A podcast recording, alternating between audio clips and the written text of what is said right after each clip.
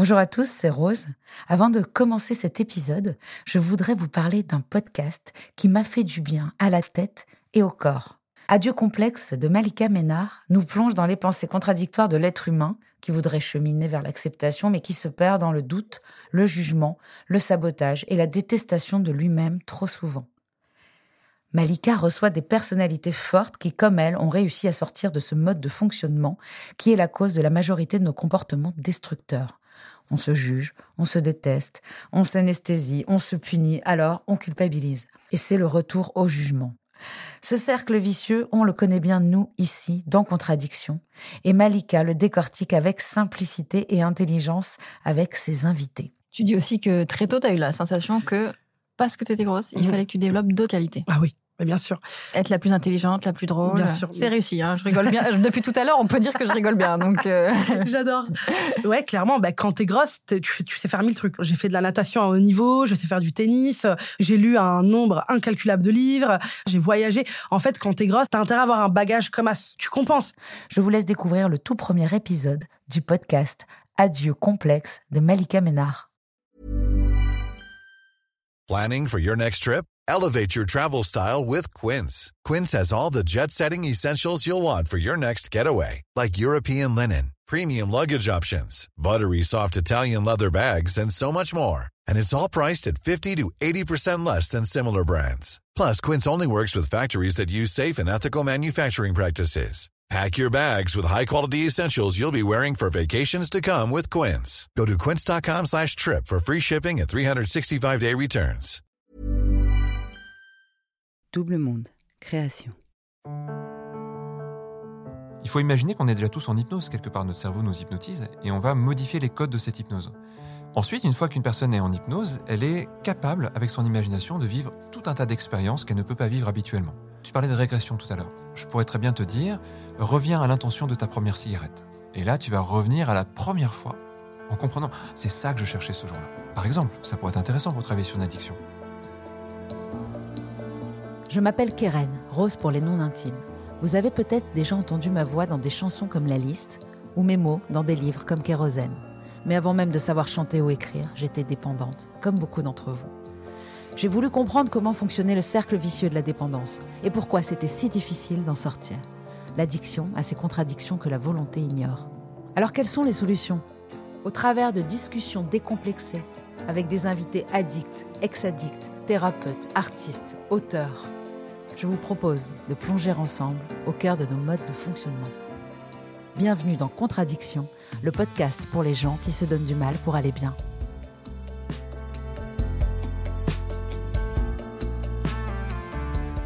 Et pour ne pas en manquer une ligne, rendez-vous sur les réseaux sociaux de Rose, de Double Monde et sur le compte Instagram Contradiction Podcast.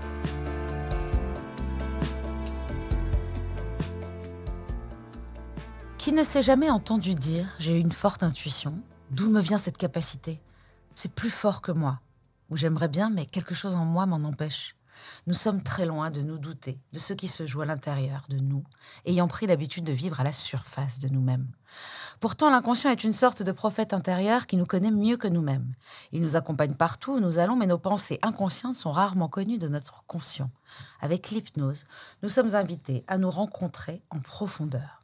Il n'existe pas un seul, mais de nombreux états d'hypnose, tout comme il existe différentes sortes d'hypnose, la plus célèbre étant l'hypnose ericksonienne, très efficace sur laquelle nous allons nous concentrer avec notre invité. Ayez confiance en votre inconscient car il sait beaucoup plus de choses que vous savez que vous savez clamait Milton Highland Erickson, l'un des premiers psychiatres et psychologues à souligner le pouvoir de l'inconscient. Selon lui, la transhypnotique est l'état dans lequel l'apprentissage et l'ouverture au changement peuvent se produire le plus aisément. Ainsi, l'un des buts de l'hypnose est de substituer des mécanismes positifs à certains schémas négatifs imprimés dans notre inconscient, non modifiables par la conscience. Et c'est ici que réside pour notre podcast tout l'intérêt de l'hypnose. Faire communiquer le conscient et l'inconscient qui ne parlent d'ordinaire pas le même langage, afin de déprogrammer dans un premier temps des comportements addictifs qui prennent le dessus sur nos vies, dans un second temps, nous reprogrammer afin d'agir plus sagement et devenir conscient de notre inconscient en somme. N'ayez crainte, notre invité Kevin Finel, spécialiste de l'hypnose, président de l'Arche, Académie de recherche et de connaissances en hypnose ericksonienne, thérapeute et formateur, va nous expliquer brillamment tout cela. Merci Kevin Finel d'être avec nous aujourd'hui. Merci Rose pour l'invitation. Alors c'était un peu long, mais parce que je suis euh, passionnée par ce sujet. Déjà, je suis passionnée par mon podcast, donc c'est génial quand même. hein. C'est quand bon même début. cool. Je suis passionnée par l'addiction, mais en fait, l'addiction pour moi, c'est le cerveau. Et le cerveau, euh, bah, l'hypnose, on est en plein dedans, je trouve. Et en ayant écouté plein de choses, plein d'interviews que tu as données, je me suis dit, il faut absolument qu'on ait euh, les, les- les avis et, et puis les, les explications de ce Kevin Finel. Voilà. Eh ben écoute, je vais essayer en tout cas de, de rendre ça euh, clair et compréhensible. J'ai l'habitude de demander à, à mes invités comment ils définissent l'addiction. euh, comme ça, à brûle pour point, j'ai envie de brûle dire. pour point. Euh, en fait, j'ai l'impression qu'il y aurait tellement de définitions différentes. Je vais en choisir une, mais c'est Ouais. sans doute pas la seule. Je pense que à la base, c'est un, un conditionnement opéré par notre cerveau pour notre survie, mais qui, euh, mal adapté à la société ou à notre façon d'être, peut finir par créer l'inverse de, de l'intention initiale, c'est-à-dire de la destruction, ou euh, quelquefois, en tout cas, de, de la, de la perte de repères et de la perte de soi-même. C'est exactement ça, c'est-à-dire avant de devenir un problème, c'est une solution. Exactement. Comme on a la définition de l'addiction, pourquoi ne pas avoir la définition de l'hypnose? Alors ça, c'est encore plus complexe euh, parce qu'elle évolue avec le temps. Pendant, pendant longtemps, mais tu le suggères un petit peu dans, dans ton introduction, on a, on a pensé que c'était un état l'hypnose. On, on se disait qu'il y a un état hypnotique. Et encore aujourd'hui, les gens croient ça la plupart du temps. On est complètement sorti de ça parce qu'en fait, on n'a jamais trouvé la signature de ce prétendu hypnotique. Euh, vous savez, il y a une mode à un moment donné de l'imagerie cérébrale, et puis on s'est rendu compte qu'en fait, avec l'imagerie cérébrale, on n'arrivait pas à tout trouver, contrairement à ce qu'on allait penser. On est revenu un petit peu de ça. L'imagerie cérébrale est bien pour certaines choses, mais elle ne permet pas de comprendre la finesse de nos réactions inconscientes. Et on en est arrivé à la conclusion qu'en fait, il y avait plein de choses qu'on pouvait qualifier d'hypnose, c'est-à-dire tous ces états qui nous sortent de notre état ordinaire. On pourrait se dire, par exemple, euh, avec plein d'applications, aujourd'hui, on va se géolocaliser. Si tu appelles un taxi, ça va te géolocaliser. Et euh, ça va localiser, en fait, l'endroit où tu es là maintenant, ici et Mhm. maintenant. Si tu es chez toi, bah, c'est l'endroit peut-être où tu passes pas mal de temps, euh, tes nuits, tes matinées, etc. Parce que c'est ton chez-toi. Eh ben, on a de la même façon un chez-soi émotionnel, un, un chez-soi dans son état de conscience. On a un état de conscience ordinaire, on fait des excursions à l'extérieur et on y revient. Et il faudrait déjà pouvoir savoir où est ce chez-soi pour, pour chaque personne, quelque part. Et on n'a pas tous la même définition de nos états ordinaires. On n'habite pas tous au même endroit au niveau de notre état d'être. Et l'hypnose, c'est l'outil qui permet de créer des trajets entre cet endroit dans lequel on a l'habitude d'être et plein d'autres endroits, certains familiers, d'autres complètement étrangers. Et plus on s'éloigne de notre endroit initial, plus nos états sont différents. Donc l'hypnose, c'est l'ensemble des outils qui permettent de faire ça. C'est comme un moyen de transport, quelque part, l'hypnose. Waouh, extraordinaire. Il faut euh, accorder une, importance extrême aux choses. qu'on- J'ai lu ça hein, dans un livre, je ne sais plus lequel, je le dirai sûrement. Euh, il faut accorder, hein, déjà mettre des lunettes aussi, il faut accorder une importance extrême aux choses qu'on entend ou qu'on dit, mais aussi aux pensées qu'on entretient dans son esprit. Ce monologue intérieur d'apparence anodine a une influence majeure sur notre vie. On émet des suggestions à notre subconscient qui l'absorbe sans discrimination. Euh, Alors, est-ce que l'enfance est le terrain le plus propice à la programmation de notre inconscient? Parce que de- euh, c'est- ce ne sont que des suggestions qu'on a, qu'on a entendues. Bah déjà, est-ce que l'in- l'inconscient et le subconscient, c'est la même chose? Oui, en fait, c'est c'est des termes parfois selon les. C'est se- pour nous compliquer. selon- oui, en fait, on va Ouais. dire que c'est la même chose parce qu'aujourd'hui, on voit plus très bien de clivage entre tout ça. C'est ça. A- en fait, il n'y a même pas d'inconscient au sens d'une structure parce que c'est ça aussi qu'on se représente quelquefois. Il n'est nulle part. C'est comme Euh, Dieu. Hein. C'est ça, c'est-à-dire qu'il y, y a ce qui nous échappe. Et c'est un peu comme si sur une carte, qui, euh, sur les cartes à l'ancienne, tu sais, au, au Moyen-Âge, il y avait des cartes, puis derrière, il y avait euh, Terra Incognita. bon, bah, c'est ça l'inconscient. C'est- On ne sait pas très bien ce qu'il y a vu qu'on ne peut pas le- l'envisager. C'est fou. Mais Et ça peut être des choses très différentes. Et donc, il est constitué, je- comme je viens de, de le dire de cet ouvrage que- dont je ne sais plus le nom, euh, il est constitué de tout ce qu'on a emmagasiné depuis qu'on est né. Enfin, c'est nos Entre mécanismes, autres, oui. en fait. Même, même de choses qui existent, qui préexistent à notre naissance. L'inconscient collectif. euh, L'inconscient collectif, c'est une hypothèse pour Ah. le coup. Mais ce qui est certain, c'est que par exemple, on a, on a des schémas biologiques. Euh, tu apprends à respirer avant qu'on t'apprenne à respirer. Ton cœur y bat bien avant qu'il y ait une conscience qui commence à opérer tout ça. Ah, il y ça, c'est déjà, le système parasympathique. Ouais, c'est celui qui, exactement. qui, est- qui est, dont l'inconscient s'occupe, en fait. La respiration, autres, oui. tout, tout- tout ce que notre corps fait pour nous maintenir en vie. Pour faire simple, voilà, c'est Sans qu'on y tout, pense. euh, la vie du corps. Tout ce qui fait que notre corps, cette machine incroyable, elle vit, elle se répare, elle s'auto-répare, euh, elle apprend, elle, euh, elle continue à apprendre tout au long de sa vie. Déjà, tout ça, c'est géré inconsciemment parce que on n'a quasiment pas accès à ça. Et il faudrait vraiment beaucoup d'entraînement pour avoir un tout petit accès à ça. Et ça vaudrait même pas le coup. On respire bien, on n'a pas besoin euh, de faire attention à notre Parce que respiration si en on y permanence. pense, euh, souvent on respire moins bien. C'est c'est possible, à moins d'avoir un vrai apprentissage, euh, et même pour contracter nos muscles, pour digérer, pour euh, s'occuper du système immunitaire, tout ça fonctionne très très bien. Puis après, là, très rapidement, je dirais même, en fait, avant la naissance, ça commence, on commence à prendre de l'information. On a des organes sensoriels qui se forment. Ces organes sensoriels, ils prennent de l'information, ils la transmettent au cerveau, et lui, il va avoir un rôle d'agencement. Il va commencer à se demander, mais comment je réponds au monde? Euh, On voit quelque chose, on entend quelque chose, on ressent quelque chose, et notre cerveau va commencer à organiser toute l'étendue de nos réponses à tout ce qui va nous arriver. Ça, ça va mettre des années, puisque, ben, on le voit, un enfant, déjà avant d'être un peu autonome, ça met un sacré paquet de temps, parce que c'est tellement complexe qu'il faut un paquet d'apprentissage. Le problème, c'est qu'en structurant ces apprentissages, eh on crée des routines. Et elles sont bien, ces routines, elles nous permettent de faire plein de choses, mais parfois elles deviennent aussi des prisons. Complètement. Parce que le- l'enfant, avant qu'il ait justement ce que nous, on a euh, aujourd'hui acquis, on le voit bien, quand il tombe, il se relève, lui. Hein. Alors oui, Alors parce qu'il que se pose pas la nous- question. Voilà, alors que nous, on a tendance à, à se dire Oh là là, j'ai échoué, je ne vais pas recommencer. j'ai peur. Ça, c'est un L'enfant, il y va. Ouais, ça c'est un mécanisme qui est passionnant. En fait, notre cerveau, dans les premières années de notre vie, a une soif d'apprendre parce qu'il sait que survivre, c'est apprendre. Puis tout doucement, il y a une deuxième tendance qui se crée, c'est qu'en fait, on essaie de maintenir notre cohésion. Et là, bah, les deux tendances, elles s'opposent parce qu'il y a une tendance qui veut conserver et puis il y a une tendance qui veut évoluer. Euh, Cette tendance, on la voit à tous les niveaux de la société. hein. En général, plus on est jeune, plus on veut évoluer, plus on est vieux, plus on veut conserver. Euh, on le voit à un niveau politique, on le voit à un niveau euh, organique, on le voit au niveau de nos goûts, nos appétits, etc. Et, quand ces tendances viennent se confronter, eh ben ça, commence à créer des chocs à l'intérieur. C'est passionnant. En fait, depuis, depuis Freud, euh, la, la présence d'un inconscient, euh, euh, enfin, je veux dire, c'est quand même lui le premier qui en a parlé, c'est à peu près En tout ça. cas, il l'a- il l'a formalisé, il en a donné une définition qui aujourd'hui est, est vraiment caduque parce que ça fait un siècle hein, qu'on a ah, beaucoup c'est évolué. caduque.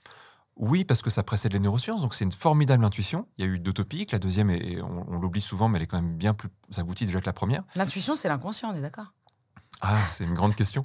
En tout cas, oui, mais ça dépend des définitions qu'on a de l'intuition, parce qu'il y en a, plusieurs. Euh, souvent, euh, il y a des auteurs qui vont dire que c'est euh, l'analyse par le corps de, de tout ce qui nous arrive. Il y a d'autres personnes qui vont penser que l'intuition vient hors de nous. De Donc là, ce ne serait pas ouais. notre inconscient, ce serait autre chose. Hmm. Moi, j'ai moins cette croyance-là, mais on pourrait très bien l'avoir. En tout cas, c'est une hypothèse qui, qui peut tout à fait s'entendre. Mais dans l'idée où ça vient de nous, de notre corps, ça serait plutôt en effet une réaction inconsciente, l'intuition. D'accord. Et donc, il a eu cette intuition de l'inconscient. Et aujourd'hui, les neurosciences, euh, en tout cas, ont validé euh, la présence d'un inconscient, on est d'accord. Ça, oui, il n'y a, y a plus de discussion. euh, Il n'y a, pas- il y a pas de discussion là-dessus? En fait, même bien avant Freud, hein, il y avait l'idée qu'il y avait des choses qui nous échappaient. Euh, même si lui l'a formalisé en tant qu'inconscient et puis a essayé d'en donner une, une vision structurée. Mhm. Il y a évidemment plein de gens qui avaient cette vision-là avant. Et puis la, la science a évolué. Ben, c'est la psychologie, c'est les sciences cognitives, ce sont les neurosciences qui ont commencé à s'emparer de cette question. Mhm. Et euh, c'est la grande problématique euh, qui est encore aujourd'hui, c'est la problématique de la conscience. Mais s'il y a conscience, c'est qu'il y a aussi quelque chose qui n'est pas conscient. Et, euh, et c'est comme ça que ça qu'on structure cette force de tension entre la conscience et l'inconscient, avec aujourd'hui, bah, c'est considéré comme un des problèmes les plus complexes de la science. Tout à fait, de la psychologie aussi. Enfin, je veux Oui. dire, en tout cas, on s'en sert en analyse, en psychanalyse. C'est ça, parce voilà. qu'en fait, on ne sait pas très bien ce que c'est la conscience. Mais il y a quand même des, des écoles aujourd'hui de psychanalyse qui ne croient pas en l'inconscient. Par exemple, les, les Rogériens, ils Ouais. ne- ils, ne parlent pas de l'inconscient. Alors, euh, Ils vont en parler un peu autrement. voilà, d'accord. Mais euh, en fait, après, c'est des Ils, ne, questions de ils ne termes. nient pas, en fait. Non, pas vraiment, parce qu'on on voit bien. euh, après, il y a des gens qui vont parler d'automatisme, il y a Ouais. des personnes qui vont parler d'apprentissage profond. Mm. Voilà, mais au fond, tout le monde est à peu près d'accord pour dire que l'être humain euh, n'a conscience que d'une toute petite partie de ce qu'il est et n'a pas conscience d'une immense partie de ses processus. Mhm. Euh, en fait, ce que tu es là, c'est le résultat d'énormément d'opérations sur lesquelles tu n'as pas d'action possible. bien sûr. Et, euh, et on, en fait- on ne fait consciemment qu'en voir le résultat. C'est un peu ce que disait Spinoza sur la liberté, c'est-à-dire que les hommes se croient libres Oui. euh, parce qu'ils pensent qu'ils décident de penser et de faire ce qu'ils font, mais en fait, ils ignorent les causes. Exactement. Ouais. Donc on fait des choses, on est sûr qu'on sait qu'on est libre, on dit Ah, c'est moi qui ai décidé, c'est moi qui ai fait ça. Et en fait, tout ce qu'on agit en fonction de, de mécanismes ancrés à l'intérieur de nous. Et donc l'addiction fait partie de ça, non? Oui, c'est un, conditionnement, oui. oui. Ce, que, ce que tu dis là a été euh, vraiment mesuré avec plein d'études qui sont fascinantes, qui montrent que quand on croit faire un choix, on ne fait en sorte, en fait, au fond, ce qu'on fait, c'est qu'on se raconte une histoire qui valide le choix qui a déjà été fait inconsciemment. Exactement, et ça c'est un biais cognitif. Euh, oui, on peut, on peut ça comme ça. oui, oui. Parce que j'ai vu que les biais cognitifs, moi ça me passionne, c'est... euh, bon, de toute façon, c'est des choses qu'on fait inconsciemment aussi, hein, euh, parce qu'à la base, c'est des heuristiques. Donc les heuristiques, c'est vraiment euh, inconscient, c'est-à-dire que on, inconsciemment, on va, on, on va accorder plus d'importance à quelqu'un parce qu'il est connu, et donc on appelle ça le biais de, de, la, de notoriété. Ou Par je sais exemple, quoi. oui. Ouais, par exemple, je donne un exemple. hein. Bah, En fait, c'est notre évolution humaine. Euh, on est le fruit d'une très lente évolution. Et la plupart de nos biais ont été des, des mécanismes de survie. Euh, par exemple, donner plus d'importance à quelqu'un qui est connu, mais au fond, qu'est-ce que c'est derrière? C'est l'idée que le statut social, voilà, c'est ça. Si une personne a de la reconnaissance, c'est sans doute qu'elle a pris des bonnes décisions, donc euh, je vais lui faire confiance. Aujourd'hui, c'est biaisé parce que euh, on Parce peut être connu sans de avoir pris des bonnes décisions. voilà. C'est-à-dire que ça ne veut pas dire qu'on a pris les bonnes décisions. Exactement. Mais euh, on a eu, on a reçu Sébastien Boller, qui est neuroscientifique et qui est rédacteur en chef de la revue Psycho- Cerveau et Psycho. D'accord, oui, oui. Et donc c'était génial parce qu'il nous a expliqué vraiment comment le cerveau, euh, pourquoi l'homme détruit la planète, pourquoi euh, le cortex singulaire, enfin tout cette, ce, ce circuit de la récompense qui de toute façon fait que c'est grâce à tout ça finalement, comme tu l'as dit euh, par rapport au, au mode survie, c'est grâce à tout ça qu'Homo sapiens a conquis la planète. Enfin je veux dire c'est le fait d'en vouloir toujours plus et, Oui, de, et la dopamine et tout ça quoi, c'est ça. Besoin de sécurité, Ouais. besoin de se préserver, oui. tout Besoin ça, de se reproduire, besoin de manger. Enfin, c'est, c'est- c'est- enfin, moi, à chaque fois, je vais dire, c'est passionnant. Euh, alors, ce qui est, ce qui est fou, c'est qu'on dit que l'inconscient, il sait mieux que nous-mêmes. Euh, ça, on me l'a toujours dit. C'est pour ça que je l'assimile un peu à l'intuition, souvent. Alors, oui et non. En fait, il n'a pas les mêmes critères, mais il fait des erreurs. Il fait parfois des erreurs que nous, on ne ferait pas. En Voilà, fait, c'est ça- pour ça que je te dis, là, les biais cognitifs, ce sont des erreurs. Oui, alors en fait, erreur par rapport euh, au résultat qu'on attend. oui. Tu vois, je prends un exemple, c'est le, le petit lapin qui se fiche devant les phares de la voiture. Euh, ses ancêtres lapins euh, ont remarqué que devant un prédateur, il, il fallait pas bouger quand on n'était pas sûr de s'en tirer, et donc euh, se figer était une réaction positive. Mais eux n'avaient pas de voiture. Exactement. donc tu vois, c'était une- on revient sur l'idée que c'est pas en soi une erreur, mais dans le contexte actuel, ça en devient une. Bien sûr. Et c'est pareil pour plein de mécanismes addictifs. Ah, d'accord.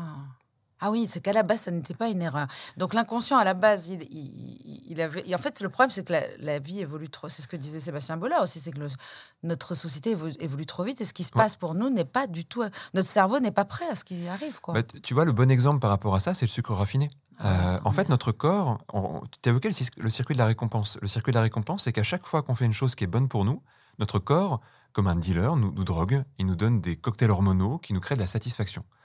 Donc, par exemple, et ça, c'est dès le début de notre vie, tu as soif, on te donne à boire, tu bois, et là, le cerveau te dit T'as vu, c'est bien, et pour te montrer que c'est bien, je te crée de la satisfaction. Comme ça, la prochaine fois que tu as soif, tu sais qu'il faut boire. Euh, tu, te- tu, euh, tu es fatigué, tu fais une sieste, le corps va te donner la satisfaction pour te dire c'est ce dont j'avais besoin. Donc ton corps t'éduque. Et il le fait très bien.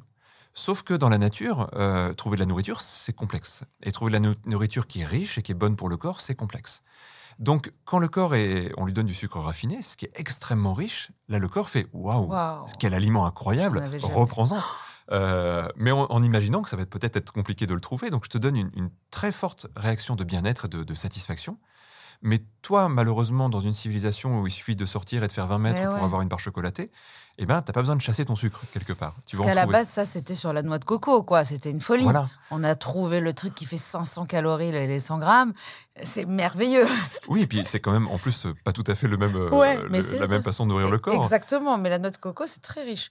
Mm. Euh, ouais, c'est hallucinant. C'est vrai que, en fait, notre, notre cerveau nous, nous envoie de la dopamine pour qu'on puisse avoir envie de refaire les choses qui sont bonnes pour notre survie aussi. Exactement. Donc là, notamment le, le sexe aussi, la reproduction, euh, la première. Voilà, c'est. C'est on ça en fait, tout ce qui est Si bon on pour n'avait pas la- cette dopamine-là, on, on recommencerait pas en fait. Oui, sans doute qu'on serait pas, on n'aurait pas la, par exemple la pulsion de survie, euh, la pulsion de vie. Quelquefois, elle est, elle est vraiment liée à des cocktails hormonaux comme cela, la sérotonine, la dopamine, donc des choses sur le coup on se dit je me sens bien, ça m'a fait du bien, et, et on a envie de reproduire ça parce que c'était bon.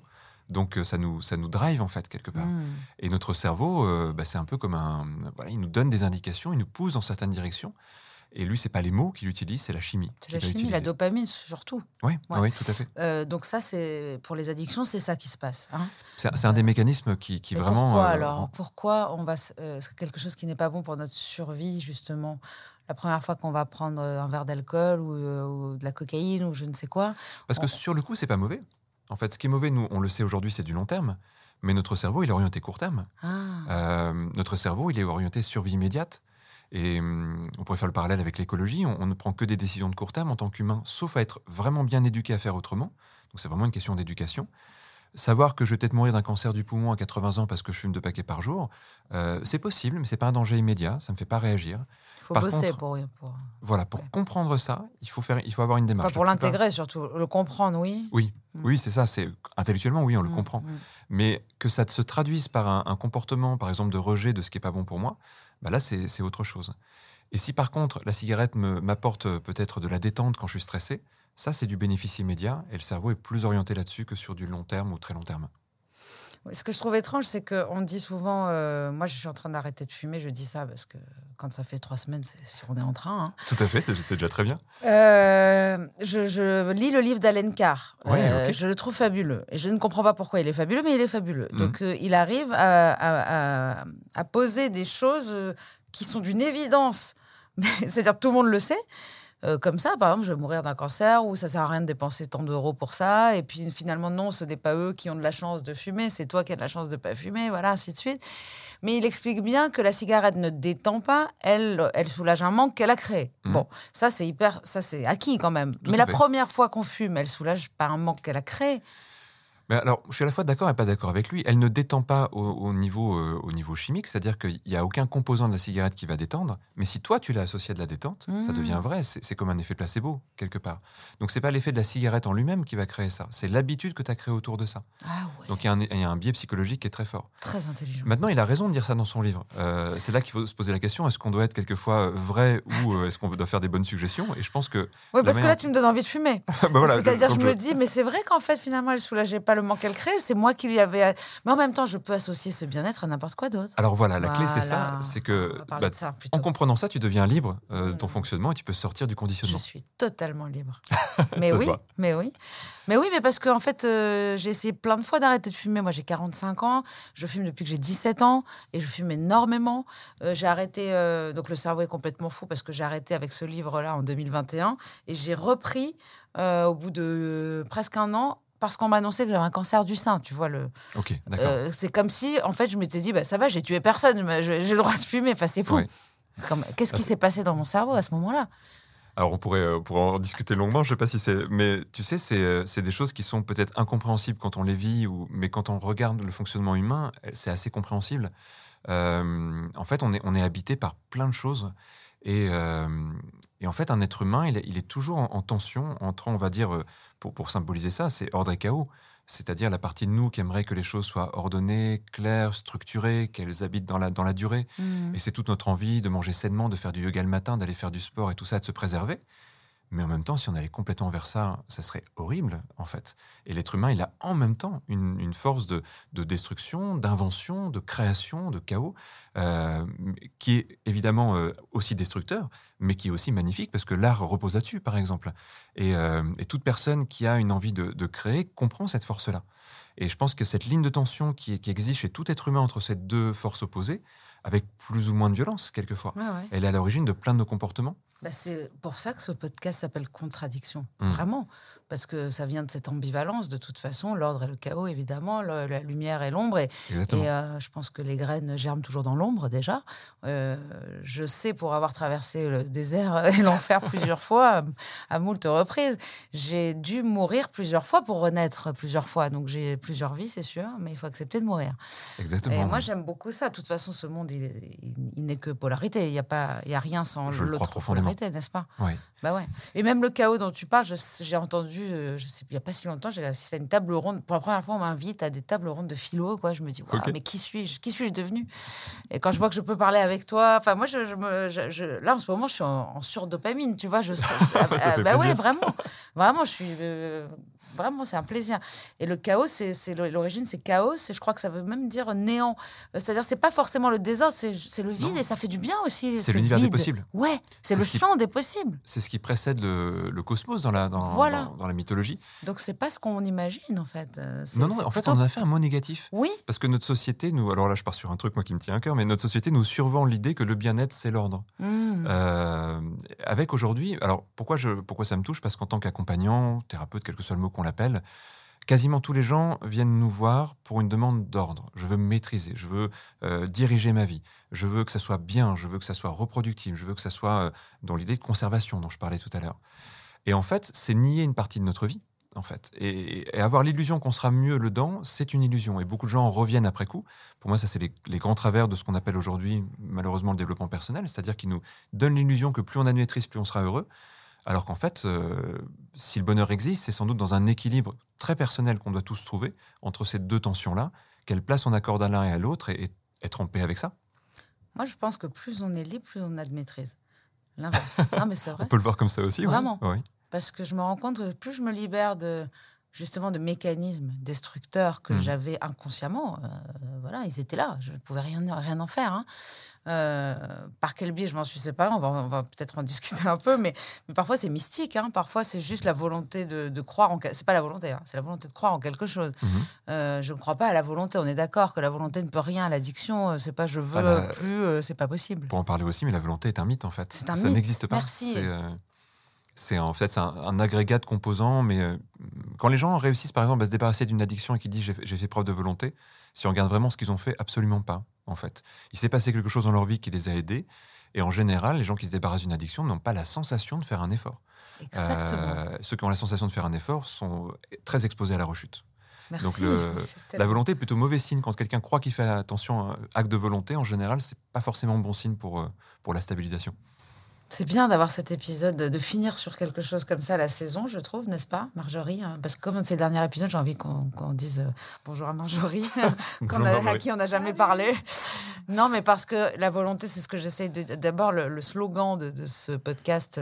Outre le fait de dire les gens qui se donnent du mal pour aller bien, se donner du mal, ça ne veut pas dire que c'est la volonté, ça veut dire que c'est du boulot. hein. Ouais, Mais ouais. c'est aussi euh, la- euh, la- la- la- l'addiction à ces contradictions que la volonté ignore. Voilà, c'est Oui. pas mal, hein, Hein, n'est-ce pas? C'est pas mal. Euh, donc la volonté, pour moi, c'est la volonté de désirer quelque chose à la limite. C'est vraiment le désir, mais c'est pour ça que je, suis- je dis que je suis spinoziste. C'est le désir, pour moi, orienté de façon adéquate qui fonctionne. Voilà. Ouais, on pourrait dire ça. En fait, dans la volonté, il y a déjà choisir un objectif, il y a euh, mobiliser les, les ressources qu'on a pour atteindre cet Mhm. Oui. objectif, il y a comprendre ses endroits de résistance. Enfin, il y a plein de choses, en fait. C'est pour ça que un- quand je dis que c'est un mythe, c'est que c'est un mot un peu fourre-tout. Euh, tu vois, c'est comme l'amour. C'est un mot qui a tellement de définitions qu'en fait, euh, ça ne veut pas dire grand-chose. Et quand, on- quand quelqu'un pense que sa solution, ça va être de faire preuve de volonté, il est face à un truc qu'il ne pourra pas saisir et donc ça ne va pas l'aider. Alors que dès qu'on le formule de manière un peu plus précise, comme tu viens de le faire, bah là, on commence à avoir une manière de, de tirer un fil pour voir où ça nous amène.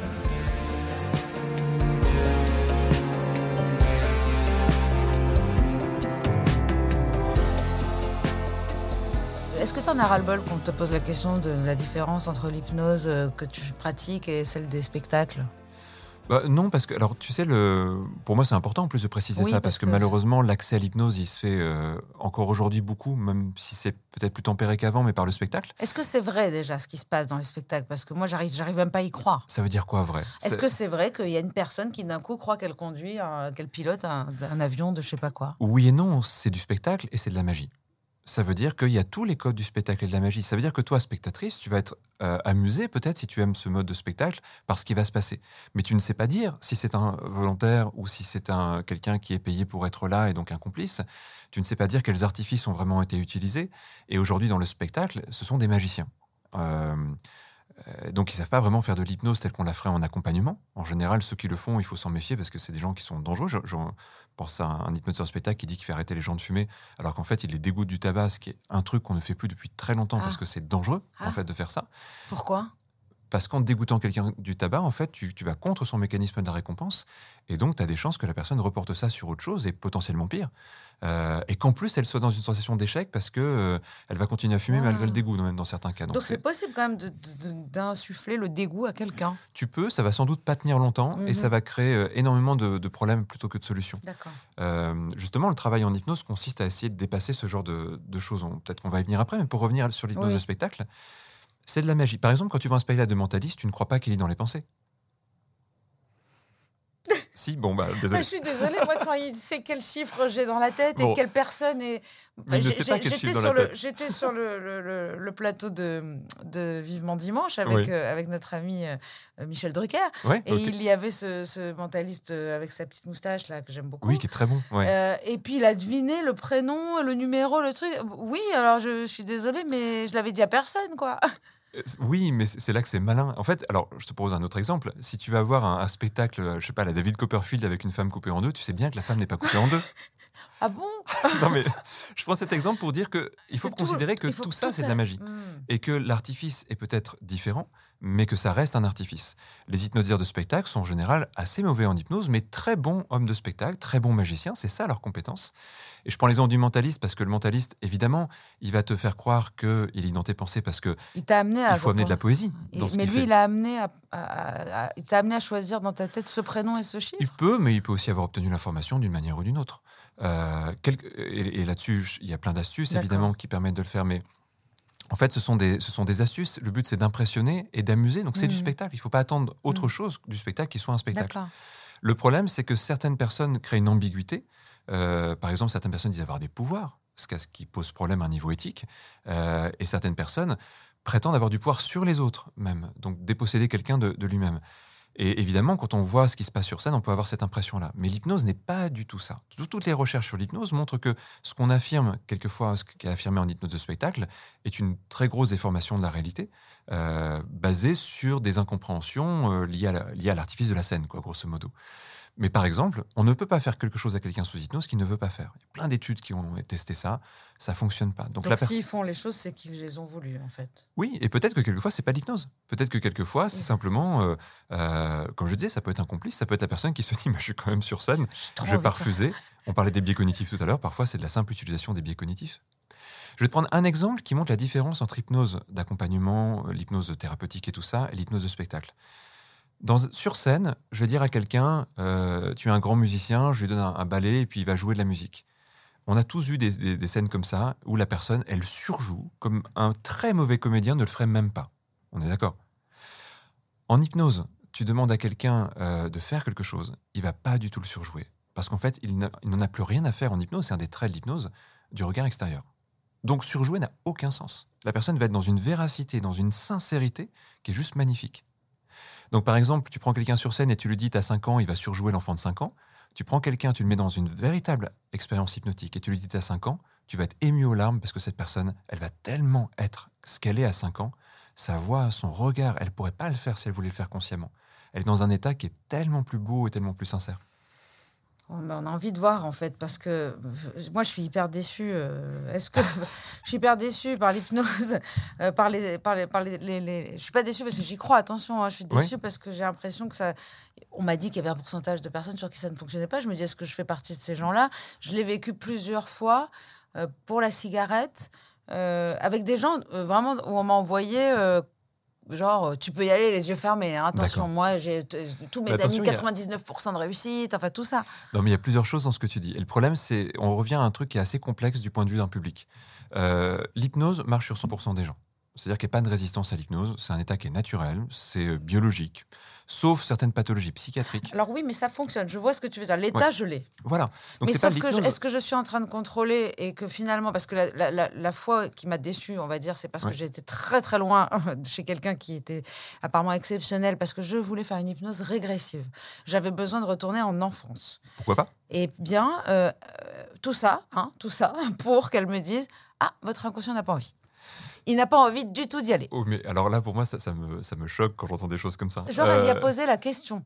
Pour moi, il y a- alors c'est pour ça que je dissocie les choses. Il y a l'hypnose, tout le monde peut vivre un état d'hypnose. Ensuite, il y a un accompagnant qui est un professionnel, thérapeute, psychothérapeute, euh, pourquoi pas psychologue ou psychiatre, qui va créer une méthode, qui va utiliser l'hypnose. Et le but, c'est d'accompagner grâce à sa méthode sur le chemin qui va défaire euh, les oppositions internes, les résistances, créer de la compréhension, créer du changement. Et ça, c'est de l'humain. Et avec l'humain, on n'a jamais 100% de réussite. Je te prends un exemple. Si je te dis les doliprane, ça marche, tu vas me dire oui ou non Bah oui, mais euh, en fait non, sur 100 personnes, ça marche pas sur tout le monde. En fait, pourtant, une molécule, un médicament, ne marche pas sur tout le monde.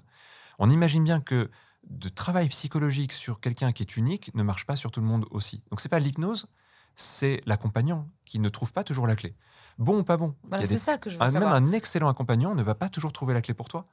Peut-être que si on fait une séance, je la trouverai, peut-être que je la trouverai pas, tu vois, mais je peux pas te garantir un résultat parce que euh, cette clé-là elle est plus ou moins complexe chez les personnes. Je prends l'exemple du tabac. Il y a des gens qui fument pour des raisons simples. Quand il y a une raison simple, tu vas très vite la décoder en discutant avec la personne, tu vas travailler sur cette raison et tu vas trouver une solution. Et ça, c'est peut-être les 50, 60, 70% de cas qui marchent simples. Tu rencontres une amie, par exemple, qui dit Moi, j'ai arrêté de fumer en une séance, l'hypnose fonctionne. C'est vrai ce qu'elle dit. Et en même temps, c'est pas l'hypnose qui a fonctionné. L'hypnose fonctionne tout le temps. C'est que la personne a réussi à décoder sa problématique et à créer, grâce à l'hypnose, de bons cheminements de changement. On est face à une, ensuite à une personne qui a une vision complexe de tout ça, qui a un fonctionnement complexe, peut-être plusieurs causes qui la font fumer, peut-être des choses qui sont enracinées à des niveaux identitaires. Et là, ça devient plus complexe. Et là, le thérapeute, l'accompagnant, bah, peut-être qu'il ne trouvera pas euh, la solution. C'est comme un casse-tête. Il y a des casse-têtes que tu résous en deux minutes. Il y en a parfois, euh, tu les mmh. résous pas. Et peut-être, imaginons, moi je t'accompagne pour une séance, peut-être que je ne trouverai pas la bonne façon de t'accompagner, alors que peut-être quelqu'un d'autre le fera parce qu'il a entendu quelque chose, il a compris quelque chose dans ce que tu as dit. Donc c'est une question de subtilité, c'est une question de savoir créer un bon accompagnement et de sortir de l'idée qu'un outil doit être efficace parce qu'il marche à 100%. Malheureusement, ça sera jamais aussi simple que ça. Mmh. Peut-être qu'un jour, on aura des intelligences artificielles qui décoderont complètement l'humain et, créeront une réponse adéquate. J'y crois pas avant un bon moment. Mais aujourd'hui, l'intelligence humaine, euh, c'est une partie d'échec, quelque part. Une partie tu parlais d'Erickson, il avait cette métaphore. Il disait finalement, on joue avec l'inconscient de l'autre. Le problème, c'est qu'au début, on joue contre parce qu'on essaie de comprendre comment il fonctionne. On doit avancer des pièces pour voir comment il réagit, quelle est sa stratégie, comment il fonctionne, et on doit s'adapter en même temps. Et le problème, c'est que si tu n'as pas compris comment l'inconscient de l'autre fonctionne, bah, tu es passé à côté peut-être de l'ouverture qu'il t'a donnée. Et puis un autre élément, hein, par exemple, c'est l'état de sécurité que tu as avec ton accompagnant. Si la personne te met dans un bon état de sécurité, elle va pouvoir t'amener très loin, même dans des zones de quelquefois d'insécurité et d'inconfort personnel. Si tu n'as pas un bon rapport avec quelqu'un, il peut être bon hypnotiseur, euh, le rapport fait tout. Donc, euh, rapport de confiance, rapport de sécurité, il y, y, a plein de choses qui se jouent.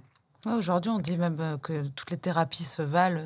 Enfin, il y a eu plein d'études sur les thérapies. Je ne mets pas l'hypnose dedans, je crois, mais en tout cas, toutes les. Ah, si, si, ça, je, vois ce que tu veux dire. Et, ça... et que c'est le lien, en fait, entre le thérapeute et le patient qui. qui, C'est le premier socle. Et c'est pour ça qu'aujourd'hui, en hypnose, moi j'enseigne l'hypnose et, c'est une grande part de l'enseignement, c'est comment on crée le lien, comment on crée le, rapport, parce qu'en fait, ça ne sert à rien de mettre de l'hypnose s'il n'y a pas déjà ce lien et ce rapport. Ah oui, d'accord. Mais après, moi, je me dis là, en, t'écoutant, je me dis, mais en fait, ce qui est fou, c'est que j'ai voulu faire des, de, l'hypnose pour arrêter de fumer, on va dire plusieurs, deux fois. Et en fait, moi, maintenant, je sais que je suis une addicte, je suis une dépendante. Mmh. Euh, je sais que c'est une maladie aujourd'hui. Et, et, donc, ça serait quand même bien facile si on pouvait euh, tu vois ce que je veux dire? C'est une maladie. en fait, je viens de me dire, mais en fait, peut-être qu'il fallait que je passe par tout ce chemin que j'ai fait, c'est-à-dire les groupes de parole, enfin, hmm. toutes les choses qui m'ont amené à désirer autre chose, en fait, et à, vouloir des choses plus grandes qui, qui, ont réussi à détrôner les désirs de, se détruire, en fait. Hein. Hmm. Euh, tu, vois, quand mais l'hypnose ne pouvait pas peut-être fonctionner. Mais pour le, le régressif et puis aussi, pareil, les hypnoses régressives avec Bernard Werber, tu vois, celle de, des vies antérieures. Moi, j'y crois à tout ça, tu vois. Donc, je suis pas réfractaire. Et, et, ça n'a pas fonctionné, quoi. Et, ça m'énerve. Mais oui, alors là, pour moi, c'est un autre problème. Aujourd'hui, c'est la mode de gens qui disent Moi, je fais de l'hypnose comme ça, comme ça, comme ça, comme ça. En fait, normalement, un bon praticien en hypnose a une énorme panoplie d'outils. Mais c'est à lui de savoir quel outil il va utiliser avec toi. Moi, ça m'arrive de faire des régressions avec les gens. C'est un outil que j'aime personnellement, mais je ne vais pas en faire avec tout le monde, parce qu'il y a des gens avec qui ça serait pas du tout intéressant d'aller faire un travail de régression. Mais j'estime, quand je suis en face de quelqu'un, que c'est à moi, en tant que professionnel, de répondre à la demande de la personne et de choisir le ou les outils qui semblent correspondre à la demande. Si toi, tu vas voir quelqu'un en disant je veux une hypnose régressive pour tel problème, en fait, tu, imposes normalement à quelqu'un dont c'est le métier l'outil. Tu vois, c'est comme si aller voir le chirurgien en disant mais attends, opérez-moi comme ça. Euh, bah, si tu es chirurgien, à la limite, en discutons, discutons-en, mais si tu n'es pas chirurgien, laisse-moi faire mon opération. Mais si c'est euh, ça que tu veux, parce que moi, c'est pas dans le but, c'est pas dans un but forcément thérapeutique aussi. Ah bah là, c'est différent. En tant qu'exploration, là, je suis d'accord. Exploration, euh, moi, c'est ça. ah bah là, oui. Les vies antérieures, c'est exploration, évidemment. Après, l'hypnose régressive pour aller, pour aller justement chercher mon enfant intérieur, elle n'a pas voulu, mais pourtant, j'en ai entendu énormément de bien de cette personne et tout. Donc, je me dis, peut-être tu as raison, je lui ai imposé un outil avec lequel elle ne pouvait pas travailler? Ben, Peut-être. En tout cas, je pense qu'une personne qui pratique va avoir, entre autres, les outils de régression dans sa panoplie. Mais euh, tu vois, c'est comme un musicien, il a toutes les gammes. Euh, si t'imagines, si tu rencontrais un violoniste qui dit Moi, je joue qu'en ré majeur, tu dirais Tiens, c'est pourquoi pas C'est une proposition, mais euh, tu vas pas t'adapter à tous les. Tu vas pas faire de la musique de chambre facilement, en tout cas, parce qu'on sera pas toujours dans cette tonalité-là. Et donc, un, un, accompagnant, il doit, avoir, il doit avoir en fait la liberté de choisir ses outils, les agencer d'une certaine façon. Dire que le travail sur l'enfant intérieur, c'est un beau travail, oui, en fait, ça permet des choses géniales, mais euh, ça dépend. Puis même dans un, dans un accompagnement sur plusieurs séances, ça sera peut-être une séance à un moment donné, parce qu'il y a de la préparation, il y a peut-être une stratégie à mettre derrière. Ouais, je voulais, je voulais retrouver un, un soi-disant trauma, donc bon, on, ah bah, verra dans bien. ce cas-là, ça peut être Soi-disant, attention. Hein. Oui. c'est une hypothèse. D'accord. Et tu peux comme ça être en face de quelqu'un et, et rentrer dans, dans, dans, dans le boulot, euh, enfin, réussir à. à- Tu, tu veux qu'on fasse une séance Ouais. c'est possible, ça? Bah, euh, bah, dans, dans ce contexte-là, je sais pas. Dans, dans l'absolu, euh, même dans tout ce que tu viens de me dire là, il y a déjà plein d'informations. Si on devait faire une séance qui me paraissent intéressantes. Par exemple, tu vois, même là, je pense même pour les gens qui nous écoutent, très vite, tu as parlé de quelque chose qui est beaucoup plus intime que le tabac. En fait, comme si le tabac était que la part visible de quelque chose qui a l'air d'être plus complexe à l'intérieur. Moi déjà, tu vois, quelqu'un qui me parle de ça, je vais à peine parler du tabac pendant la séance parce qu'en fait, c'est pas ça le sujet, ça c'est la partie visible. Le sujet, il est ailleurs. Euh, et tu as parlé de certaines contradictions tout à l'heure euh, internes, et j'imagine que s'il y a ce podcast, c'est pas pour rien. Euh, bah, ça donne envie de tout de suite aller plutôt explorer ça, d'où elles viennent, à quoi elles répondent.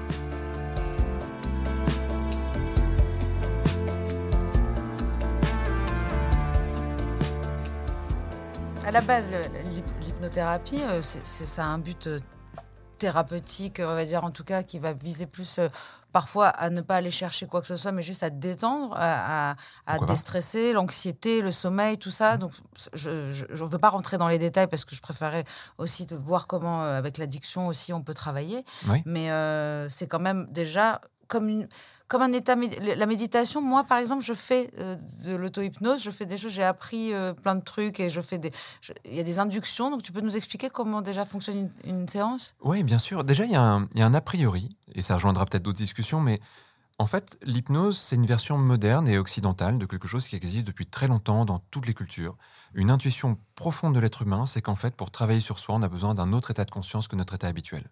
Qu'on aille dans les cultures chamaniques, qu'on aille euh, chez les Gnawa, qu'on aille euh, chez les soufis, qu'on... en fait, quelles que soient les cultures, on va modifier l'état de conscience pour explorer, travailler, voire faire ce qui maintenant est une chose un peu plus moderne, la, la psychothérapie.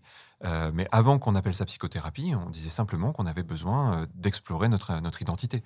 Que ça soit, euh, je sais pas moi, des- chez, les, chez les Athéniens à l'époque, jusqu'à Socrate, Mhm. qui allait prendre des champignons hallucinogènes pour euh, explorer ce que c'était de passer à l'âge adulte, que ça soit euh, euh, en tournant sur soi comme le font les derviches pour atteindre des états de conscience dans lesquels on va avoir des insights, des pensées, des prises de conscience, en prenant euh, des psychotropes dans les cultures dans lesquelles c'est la tradition pour aller bah, explorer par exemple ses contradictions internes, puisque c'est ce qu'on y fait. Mhm. Eh bien, à chaque fois, il y a l'idée qu'il faut passer par un autre état de conscience. Que dans notre état de conscience ordinaire, on peut rien faire on est limité à nos routines. Donc l'hypnose, c'est juste ouvrir la porte d'autres états de conscience. Et rien que ça, déjà, ça fait du bien. Parce qu'on remarque que mettre quelqu'un dans un état, ne rien faire d'autre, le ramener après, eh ben, ça réorganise, ça va mieux, ça baisse des niveaux, des niveaux d'anxiété. reset hein. Exactement. C'est déjà un voyage, en fait. C'est, c'est- Parfois, on dit, je pars en vacances, je reviens, je vais mieux. Et ben en hypnose, euh, on peut déjà proposer ça. Tu rigoles, mais euh, c'est-à-dire que moi, je préfère euh, vraiment aujourd'hui rester chez moi. mais vraiment, non, mais en plus, j'ai une petite angoisse de- de partir de chez moi. Moi, je suis pas une grande voyageuse. Euh, je crois avoir trouvé un monde intérieur qui me plaît. Et en fait, c'est très reposant de ne pas avoir à faire de valise pour. euh, Je suis bien d'accord. Non, mais c'est vrai. Hein. Mm. Et, et la méditation. Et... Alors, moi, j'aime pas trop la méditation, euh, méthode zazen, c'est-à-dire s'asseoir droite. Enfin, je le fais parce que je fais beaucoup de yoga et que ça me, ça me plaît.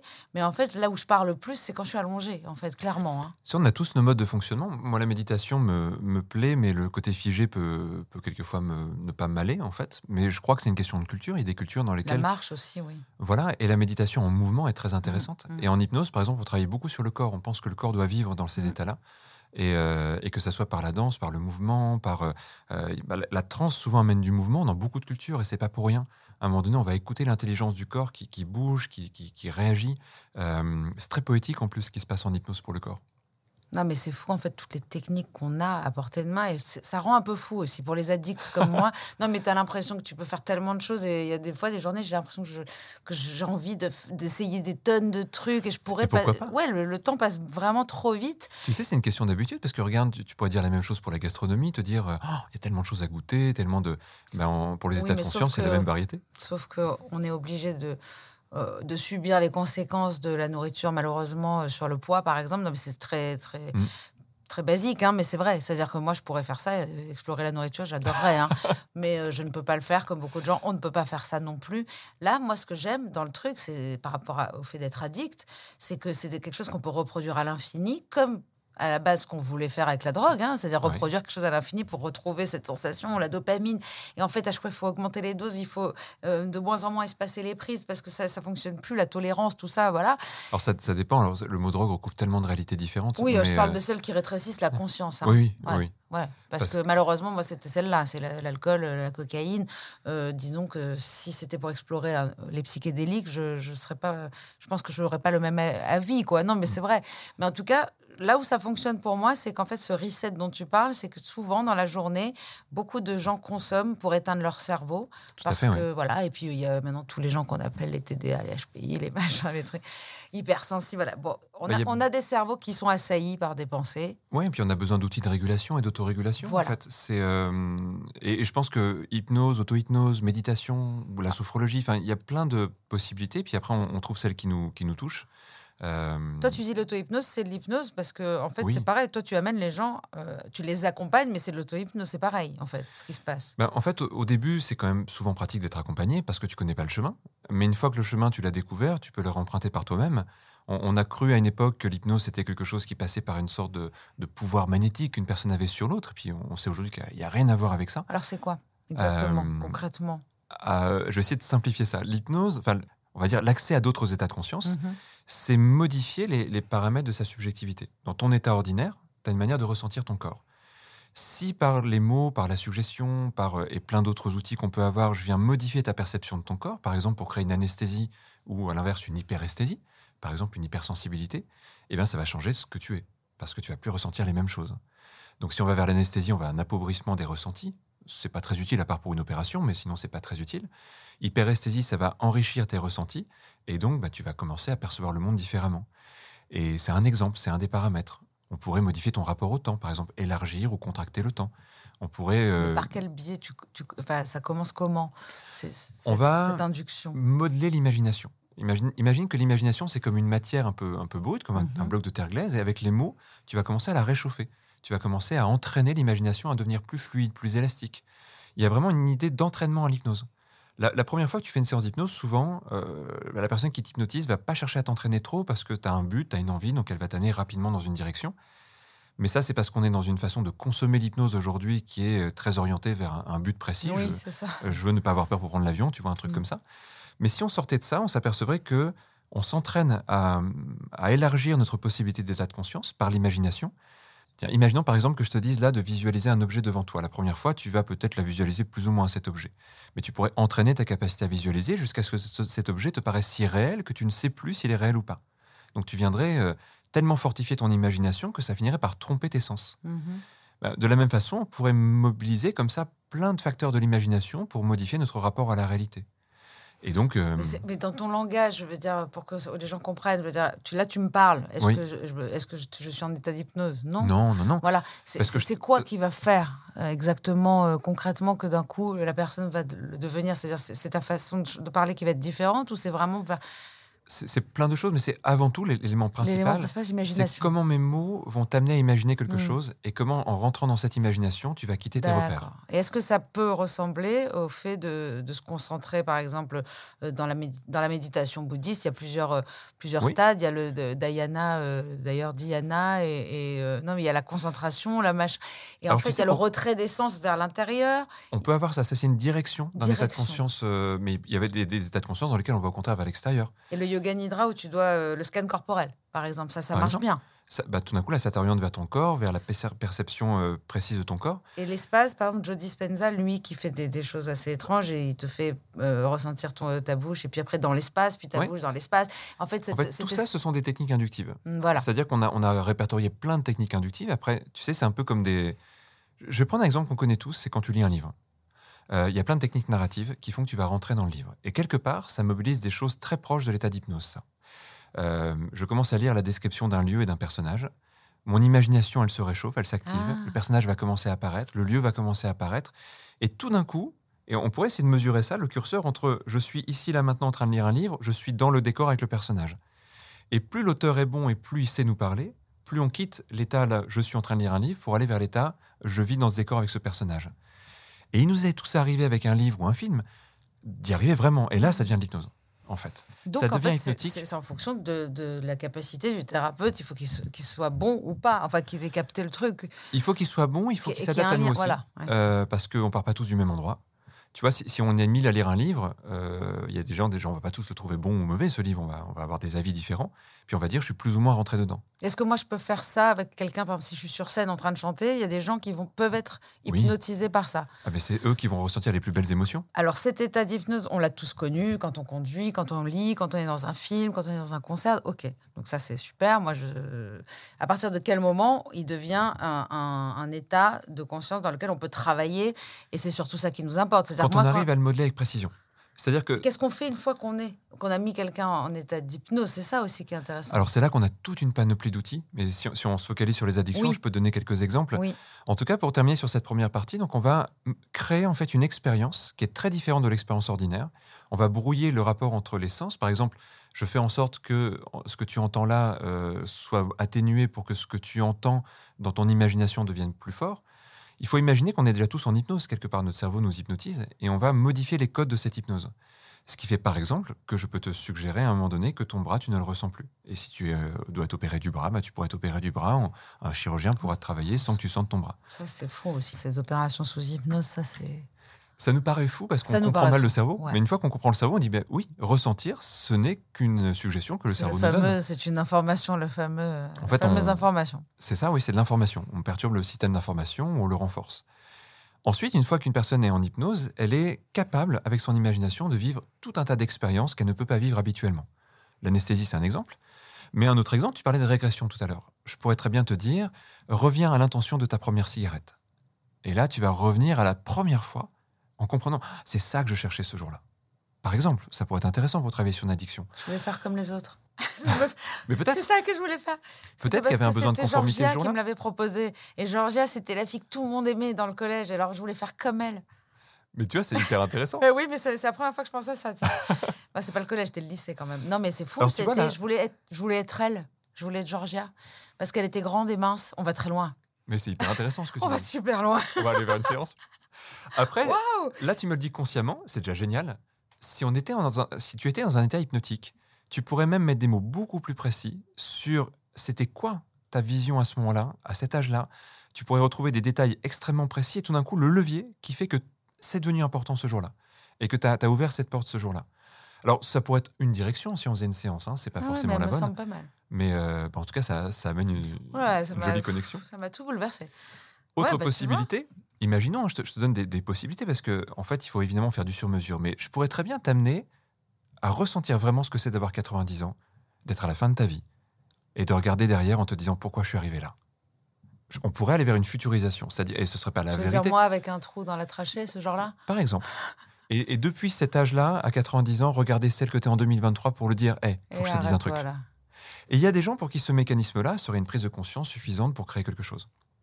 C'est un autre exemple. Un autre exemple encore, ça serait de demander à ton inconscient, en fait, de quoi il a besoin, lui, quand il t'amène vers une cigarette. C'est quoi sa recherche à lui? Et imaginons que la recherche soit plaisir, ou liberté, ou indépendance. Eh bien, on, on pourrait pousser ton, ton esprit inconscient, ton imagination, à trouver d'autres manières, à ce moment-là, d'avoir plaisir, liberté. Euh, donc, on viendrait remplacer Mhm. le moteur. Là, je te donne trois exemples. En fait, il y en a euh, énormément. Oui, je sais. ouais. Et tout à l'heure, tu vois, quand on disait est-ce que c'est efficace? Eh ben, Ce qui sera efficace, c'est si moi, en tant qu'accompagnant, je trouve l'exemple Ah qui bah, va t'aller, ou les exemples, parce qu'il peut y en avoir plusieurs, et que j'arrive à le structurer Tout dans mon fait. accompagnement. Si j'arrive à rencontrer ta problématique, eh ben, on arrivera à trouver une solution. Mais si je te propose le coup de la futurisation, et que toi, ça ne te parle pas du tout, et Non, parce fait, que j'ai pas du tout envie d'avoir 90 ans. bah, par exemple, Mais c'est vrai et que ça te crée pas du tout l'émotion que j'avais imaginé que ça te crée, toi, tu vas dire, bah, l'hypnose n'a pas fonctionné, Ouais. alors que j'aurais juste pas employé la bonne méthode. Ah ouais, ouais, c'est exactement ça. C'est- fou. hein. non, mais c'est vrai, mais, euh, mais, mais tu vois, par exemple, le livre d'Alain Carr, ce qui est drôle, c'est que moi, je, je lis plus de livres physiques. J'ai- beaucoup de mal parce que j'y vois pas grand-chose. Et j'ai pas envie de mettre mes lunettes, donc j'écoute des livres audio. Donc, en fait, moi, je me mets en état... Je, je fais des- une induction euh, par un scan corporel. Ouais. Euh, j'ai depuis le début décidé que le moment où mes mon index et mon pouce se toucheraient, ben, je rentrerai en état d'hypnose. Donc Mhm. j'ai tout un protocole, tu vois. Et après, je me mets le livre. Et en fait, ce qu'il raconte à Lencar, en fait, c'est un peu des, des banalités, mais que tout le monde sait sur la cigarette, sauf qu'elles vraiment, elles, elles infusent, quoi. Donc ça, je pense que ça fonctionne aussi. C'est là que les, euh, on peut pas imaginer quand on écoute une séance d'hypnose, si on ne connaît pas l'hypnose, que l'hypnotiseur fait vraiment. Parce qu'il y a le niveau conscient de la Ouais, communication c'est vrai.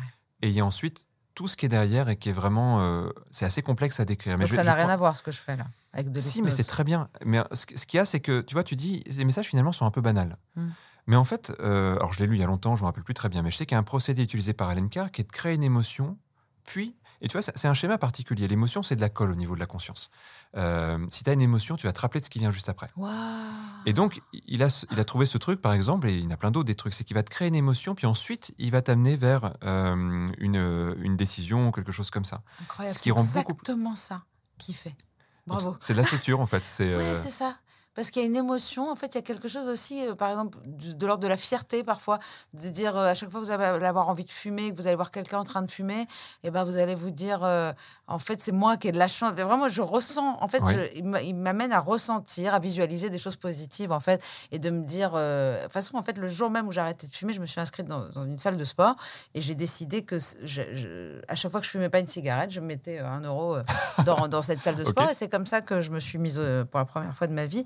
Et, et- et c'est et c'est après avoir écouté toute une nuit euh, en dormant son livre. Donc je me suis dit, c'est bizarre quand même que ça m'ait pris comme ça. Mhm. Et en fait, il le dit clairement, pensez à tout ce que vous pourrez faire avec, quoi. Il y a ce truc-là.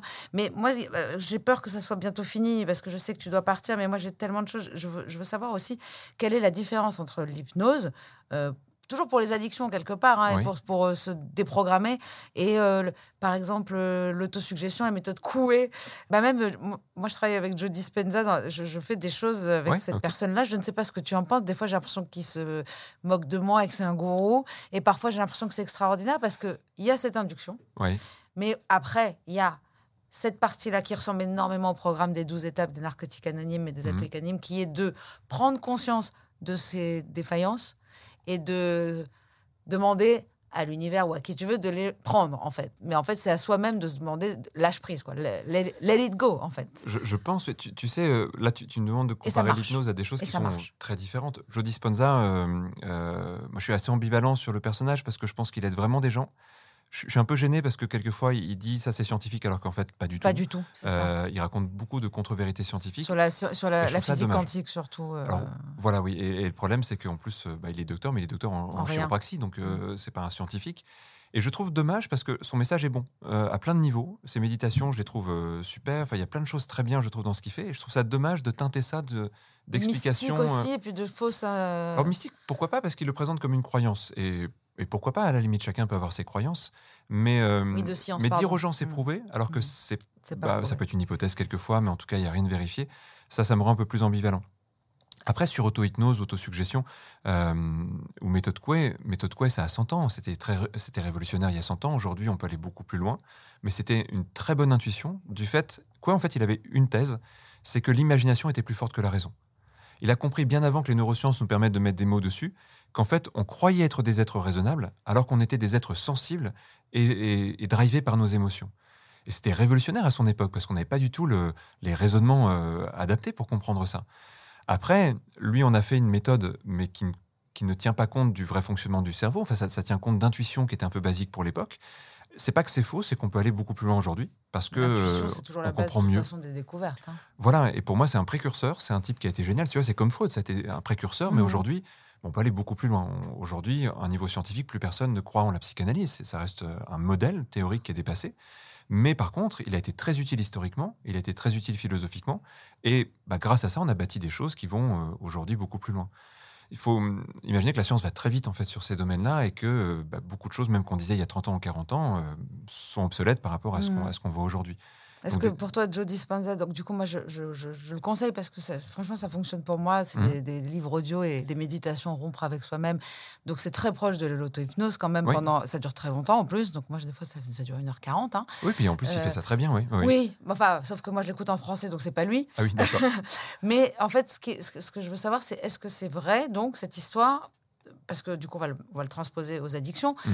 euh, le fait de visualiser des choses qui n'existent pas encore, et le cerveau les vit comme si elles existaient, que l'imagination, comme tu viens de le dire, est plus forte que la raison, Oui, de, de vivre une expérience dans sa tête, c'est comme un rêve aussi, des fois le rêve est plus vrai que la réalité. tout à fait. Le cerveau euh, prend cette expérience comme si elle était réelle.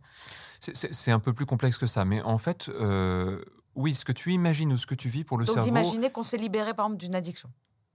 Alors, c'est là qu'il y a une problématique. Mais en fait, pour le cerveau, si tu imagines quelque chose, il peut le considérer comme quelque chose que tu as vécu. C'est comme ça qu'on se crée des faux souvenirs euh, assez régulièrement ou qu'on déforme un peu les souvenirs. Ça, c'est passionnant parce que ça montre qu'on vit vraiment dans notre imagination plus que dans la réalité. Et il y a beaucoup de gens qui ont travaillé sur les faux souvenirs. Et c'est assez incroyable le mécanisme qui fait qu'on transforme les choses en fonction de ce qu'on a imaginé et pas de ce qu'on a vécu. Maintenant, imagine que tu t'imagines que tu euh, t'es libéré de la cigarette ton cerveau, pour qu'il y croit, il faut que l'histoire soit très bien construite autour de ça. Si l'histoire, elle vient comme un cheveu sur la soupe, il va pas s'identifier à cette histoire-là.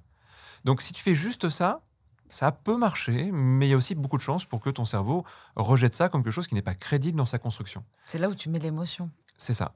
Et c'est là aussi que tu dois scénariser. En Et fait, c'est là, c'est ça.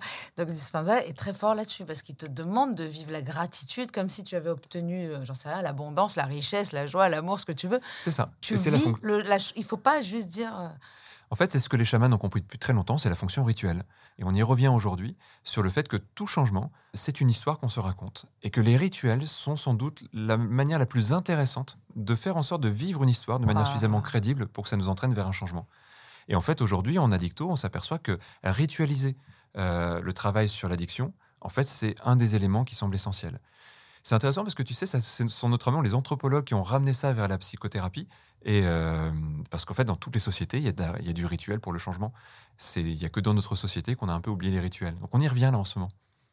ah non, mais c'est incroyable parce que moi, en tout cas, je, je m'en sers euh, ardemment. hein, je vais Mhm. dire parce que en plus, on fait ça dans les groupes de parole. En fait, ce sont des rituels. C'est C'est les- déjà un rituel, un Ah, groupe de c'est parole. complètement. exceptionnel d'avoir des réunions où on dit la même chose, on lit les mêmes lectures, on fait les Mhm. mêmes prières à la fin, une prière de la sérénité qui, est, euh, qui peut être aussi euh, agnostique totalement, mais Oui. c'est vraiment cette histoire de dire euh, qu'on a envie de changer, qu'on peut changer les choses qu'on peut changer. Enfin, donne-moi la sérénité d'accepter les choses que je ne peux changer, de cour- le courage de changer celles que je peux, et la sagesse d'en connaître la différence. Déjà, d'essayer de se, se mettre dans cette histoire de changement, mais déjà de savoir qu'est-ce qu'on peut changer. Du genre, par exemple, on a toujours envie de changer euh, son conjoint, et ben ça, c'est pas oui. possible. Ouais. Voilà, il faut, à un moment donné, il faut savoir.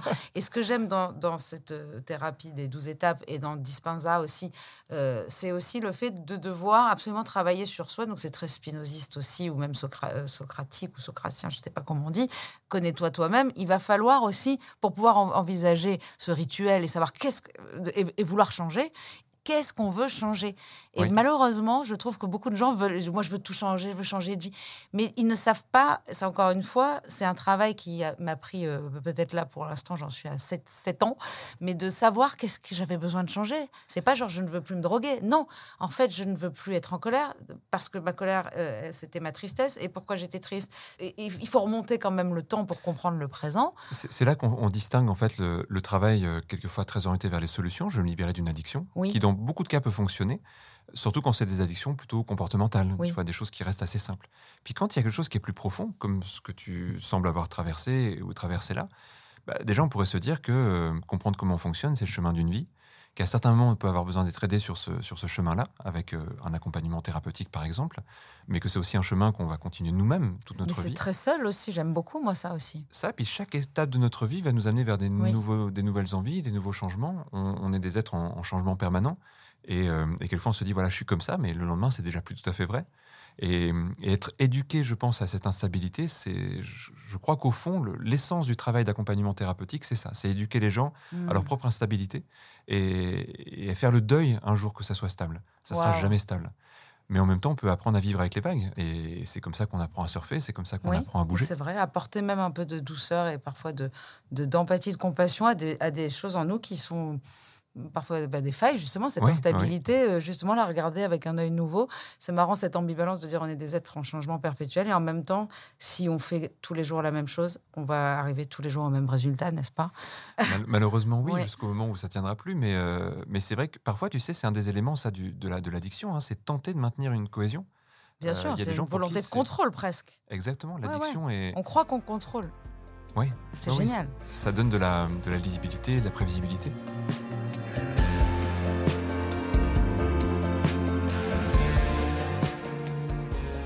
Est-ce qu'un début de l'hypnose pourrait être d'atteindre un éveil spirituel? Ah oui, bien sûr. C'est rarement une demande qu'on a en cabinet, mais je pense que la plupart des gens qui pratiquent l'hypnose, qui apprennent l'auto-hypnose, ont une recherche de cet ordre-là. C'est que rarement une demande.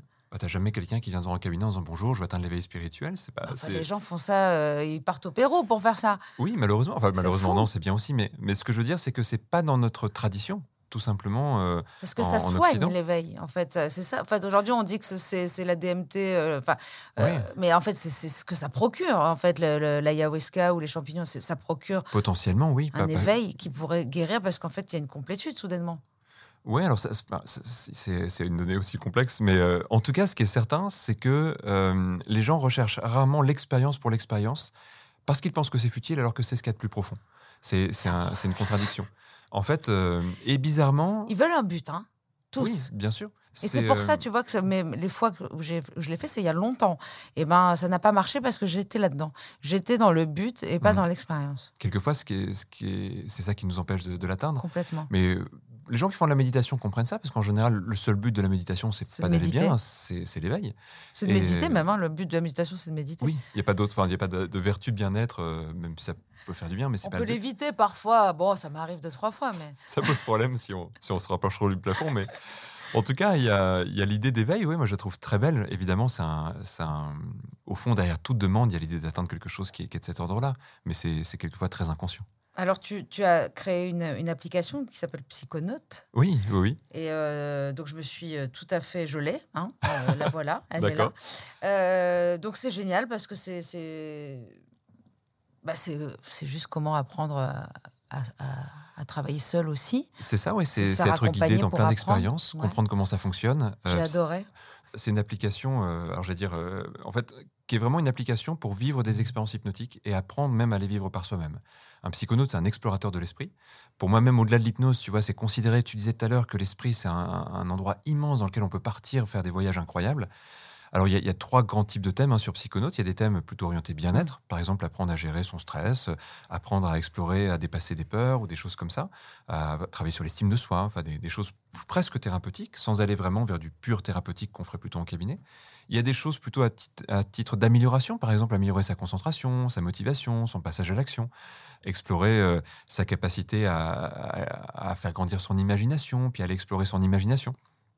Et puis il y a des expériences, des thèmes qui sont vraiment euh, complètement exploratoires. Apprendre à faire du rêve lucide, de l'écriture automatique, euh, fais, à se créer un conseil de génie. Enfin, il y, a- il y a plein de choses assez étonnantes. Franchement, c'est hyper bien. J'adore cette partie-là. D'accord, ça m'étonne pas bah oui. dans ce que tu dis. Donc ça, c'est Psychonautes. Donc c'est une application qu'on peut, bon, on peut la tester gratuitement. Puis après, c'est, voilà, pour les gens que ça intéresse, il y y y a un petit abonnement, mais c'est une- hyper riche. Il y a vraiment des, des centaines et centaines d'heures de Mais c'est contenu. mieux de s'abonner quand même. C'est comme beaucoup d'applications. euh, on, pas- on, on passe vite, on, on tourne vite en rond avec l'application. Ça permet de euh, vérifier qu'on oui, aime en fait euh, le fonctionnement. Voilà, à partir de là, on est content de payer parce qu'on a envie de- d'en savoir plus. Vu, vu ce que ça apporte, je- enfin, moi je trouve Ah, que ça moi, vaut je le coup. suis Mais... totalement, totalement. Et, euh, Surtout les gens n'arrivent pas à, à faire ça seuls souvent. Moi, je vois même pour le- la méditation, je conseillais, à chaque fois qu'on me dit comment tu fais, je conseille petit bambou tout de suite, Par tout exemple, le temps. ouais, très bien. Parce que c'est impossible pour les gens qui n'ont trois minutes par jour, c'est génial. Ça aide, Voilà. bien sûr. On est proche de la méditation, encore une fois, c'est pour moi, c'est les mêmes effets. C'est les ondes du cerveau qui passent euh, dans, dans des ondes de quoi theta ou je ne sais quoi, des trucs un peu plus Ouais, c'est un, euh, c'est un peu différent au niveau de la méthode et puis de, l'état qui est créé. Mais le Euh, résultat, finalement, il est un peu. L'effet, c'est un peu le même. Ouais, Il y a des effets similaires. En tout cas, après, l'hypnose permet vraiment de travailler sur son exploration inconsciente, là où la méditation va Ah oui. plutôt chercher un état. C'est vrai. Donc, on, on a peut-être cette Il n'y a pas de but, en fait, dans la méditation. Dans l'hypnose, il peut y en avoir un. Voilà. Puis après, il y a notre patte à nous qui fait qu'on a envie que ça soit sympa et ludique. Donc, Ouais. euh, on y rajoute quelque chose qui est plutôt fun, je trouve. Et pour, Euh, et pour euh, consulter, donc justement, avec, avec toi, ou enfin, pour venir à, à l'Arche, comment ça se passe, en fait? Alors, l'Arche, c'est une école, une école Ouais. d'hypnose. Ça, c'est pour on- apprendre Voilà, c'est pour apprendre. Alors, soit on peut apprendre au début les bases de l'hypnose parce qu'en fait, c'est un superbe outil et c'est un outil à la fois de communication, d'exploration pour euh, même faire des choses autour de soi qui sont très simples. Soit on en fait carrément un métier. Donc là, c'est vraiment un apprentissage qui va plus loin et on, devient accompagnant Euh, donc ça veut dire qu'on apprend l'hypnose et les méthodes d'accompagnement qui se couplent à l'hypnose. Combien de temps ça pour devenir hypnothérapeute? Ça se fait sur deux années en général et euh, c'est un métier qui est, qui est Et ça vraiment s'appelle magnifique. l'hypnose ericksonienne, c'est pas. euh, c'est- Ouais, c'est on ça? est, on est dans une hypnose d'inspiration ericksonienne, tu en parlais tout à l'heure, donc on n'est pas du tout dans l'hypnose de spectacle évidemment. Et l'hypnose humaniste, c'est quoi? C'est pas. c'est- une marque déposée D'accord. sur certains protocoles d'hypnose, mais qui existe indépendamment de ça et qui existait avant. En fait, c'est un peu le problème aujourd'hui, c'est qu'il y a plein de gens qui déposent des marques euh, qui vont, tu vois, tu, pourrais très bien euh, dire voilà, moi je veux faire une hypnose, euh, je vais l'appeler sais hypno, hypnorose. hypnose quantique par Ouais, exemple. ou Ouais, je sais pas. ah, ça c'est bien ça. Euh, mais, au- mais au fond, euh, Erickson, c'est quelqu'un qui a vraiment fait avancer les techniques d'hypnose et aujourd'hui, quasiment tous les gens dans l'accompagnement utilisent les techniques ericksoniennes. Après, bah, ils vont avoir leur, euh, leur terrain, hein, leur, euh, leur spécialité. Mais, euh, mais pour, voilà, pour faire simple, on va dire qu'il y a l'hypnose de spectacle qui est une sorte de magie et une sorte d'hypnose très directive, donc qui est faite pour les illusions. Et puis l'hypnose euh, thérapeutique est l'hypnose d'accompagnement. Et la philosophie qui est derrière est très souvent ericksonienne. D'accord. Et pour consulter, euh, comment est-ce qu'on on te. Alors moi aujourd'hui, je Tu peux plus trop plus. prendre de consultations. Euh, je regarde un petit peu, mais j'en garde assez peu. Donc si je préfère dire que je consulte pas, comme ça, je j'ai pas trop. Moi, trop de- oui, par exemple. Bah, on- vient de faire une consultation. Merde J'ai déjà mais cramé mes. C'est vrai qu'après, je me spécialise aussi dans, dans certains terrains, dans certaines applications. Euh, ouais, il y a des choses qui me passionnent, et puis ça dépend aussi des périodes de vie. Mais, euh, mais par contre, il y a bah, sur le site de l'école, où je préside aussi le, le syndicat des métiers de l'hypnose, il y, a, il y a une liste de plein de praticiens, de praticiennes qui pratiquent très très bien. Et tu Il- conseilles pour euh, justement les problèmes euh, d'addiction? Alors, entre autres, oui, en sachant que sur des addictions lourdes, c'est quand même bien d'avoir quelqu'un qui ne fait pas que de l'hypnose. En fait, ça dépend, il y a addiction et addiction. Mais tu vois, Attention, par moi, exemple, de toute façon, je, on- dans ce podcast, on parle de tout. Donc, euh, le Oui. but, c'est d'être accompagné à 360 degrés. Exactement. Parce que l'addiction, c'est trop, c'est c'est trop complexe. Tu vois, si je prends deux choses extrêmes entre quelqu'un qui dit ah je mange un peu trop de sucre et euh, bon c'est une addiction et quelqu'un qui dit euh, je suis alcoolique et euh, c'est tous les jours et c'est énorme et en fait là même pour le corps ça va pas là il y a besoin aussi d'un suivi euh, avec un psychoclinicien ou un médecin Mm. donc ne pas considérer que l'hypnose c'est la solution à tout Voilà. mais c'est un très bon outil qui aide dans plein de cas et normalement un bon hypno il sait aussi quand dire là ça dépasse mon domaine de compétence et, et j'ai besoin de quelqu'un en plus ou j'ai besoin carrément de vous adresser à quelqu'un Oui, Donc, oui, je- bah, là je pense sûr. aux addictions très très lourdes hein, pour le coup Merci beaucoup, Kevin Finel. Je suis heureuse de t'avoir reçu. Merci beaucoup. Merci à toi c'était un plaisir pour ton temps.